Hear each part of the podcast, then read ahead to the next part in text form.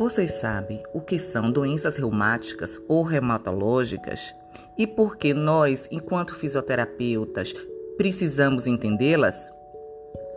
Popularmente, elas são conhecidas como reumatismo. São prevalentes e representam um conjunto de diferentes doenças que acometem o aparelho locomotor, ou seja, ossos, articulações, cartilagens, músculos, tendões e ligamentos, justamente o nosso foco de trabalho. Além disso, algumas doenças reumáticas ou reumatológicas, elas podem comprometer outras partes e funções do corpo humano, como rins, coração, pulmões, olhos, intestino e até a pele. Existe mais de uma centena de doenças reumatológicas. As mais comuns são osteoartrite, conhecida também como artrose, fibromialgia, osteoporose, gota, tendinites e bursites, febre reumática, artrite reumatoide e outras patologias que acometem a coluna vertebral. As doenças reumatológicas, elas não ocorrem só em idosos. Qualquer pessoa, crianças, jovens e adultos, pode ser acometida de algum tipo de doença reumatológica. Elas não dependem nem de cor, nem de sexo ou idade e podem ser causadas ou agravadas por fatores genéticos, traumatismos, obesidade, sedentarismo, estresse, ansiedade, depressão e até alterações climáticas.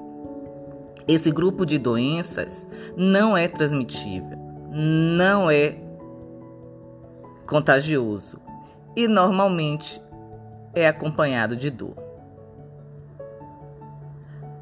As doenças reumatológicas, assim como outras enfermidades crônicas, têm tratamento. Se a doença for descoberta no início e tratada de maneira adequada, o paciente reumatológico pode levar uma vida normal e sem dores, minimizando o risco de incapacidade física.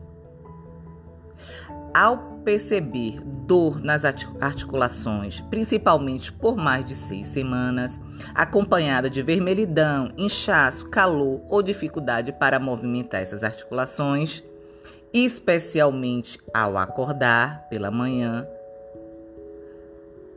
o indivíduo deve procurar uma unidade básica de saúde ou um médico de sua confiança.